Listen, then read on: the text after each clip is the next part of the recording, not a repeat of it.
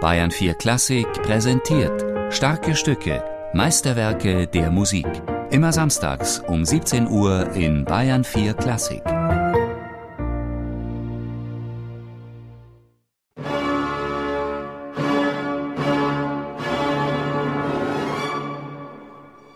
Man sagt mir, dass meine Komposition außerordentlich in Paris gefallen würde.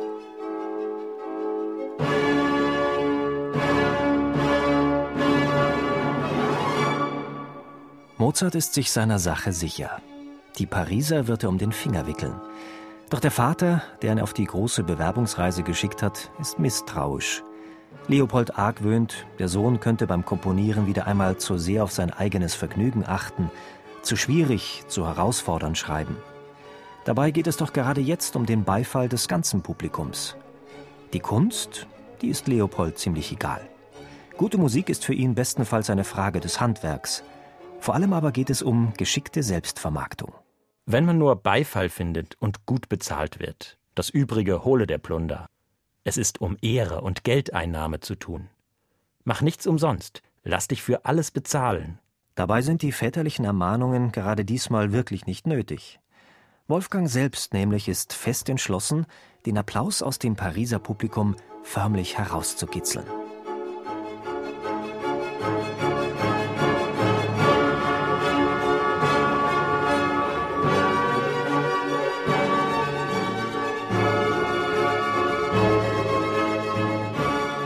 Mozarts neue Symphonie in D-Dur ist für die wichtigste Konzertreihe in Paris gedacht, die Concert Spirituel.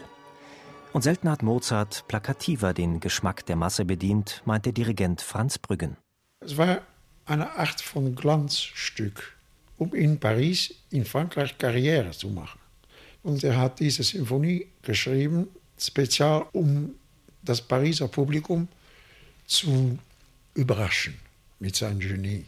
Leopolds Ermahnungen, beim Komponieren nur ja auch immer ans Geldverdienen zu denken, waren also nicht nur instinktlos gegenüber dem künstlerischen Selbstverwirklichungsdrang des jungen Genies, sondern auch völlig überflüssig. Kein Wunder, dass Wolfgang fast trotzig wird. Ob es aber gefällt, das weiß ich nicht. Und die Wahrheit zu sagen, liegt mir sehr wenig daran. Denn wem wird sie nicht gefallen?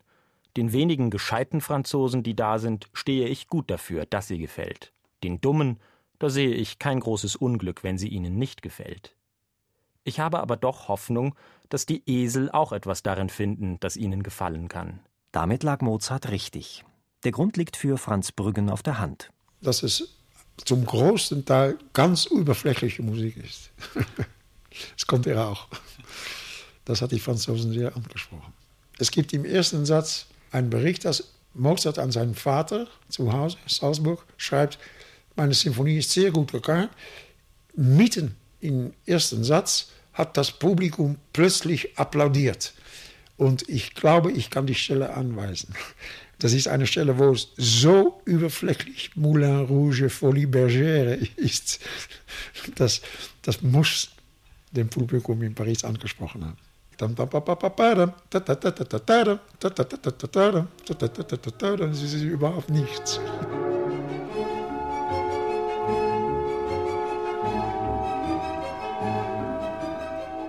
Die Pariser liebten es laut und effektvoll, und so verwendet Mozart mehr Instrumente denn je.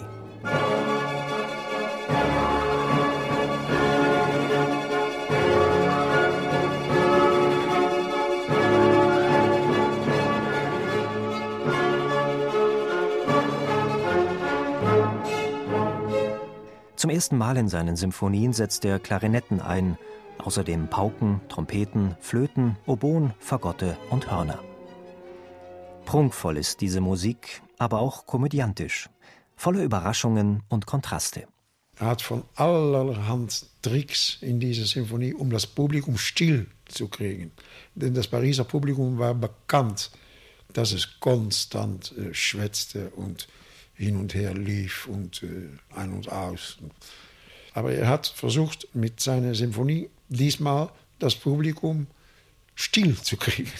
Den dritten Satz lässt Mozart gezielt mit einem Überraschungseffekt beginnen, wie er stolz an den Vater berichtet. Weil ich hörte, dass hier alle letzte Allegro mit allen Instrumenten zugleich und meistens unisono anfangen, So fing ich's mit die zwei Violinen allein im Piano an. Darauf kam gleich ein Forte. Mithin machten die Zuhörer, wie ich's erwartete, beim Piano Sch. Dann kam gleich das Forte. Sie, das Forte zu hören und die Hände zu klatschen, war eins.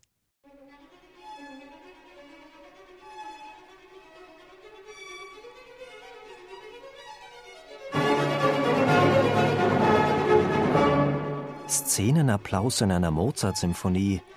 Heute wäre so etwas ein Sakrileg. Die Pariser des Jahres 1778 kannten da keine falschen Hemmungen. Jede gelungene Pointe wurde beklatscht. Nur der langsame Mittelsatz kam nicht ganz so gut an. Mozart ersetzte ihn für die zweite Aufführung kurzerhand durch einen neuen. Die Pariser Symphonie ist also durchaus ein Gelegenheitswerk, komponiert, ja kalkuliert für einen ganz bestimmten Zweck.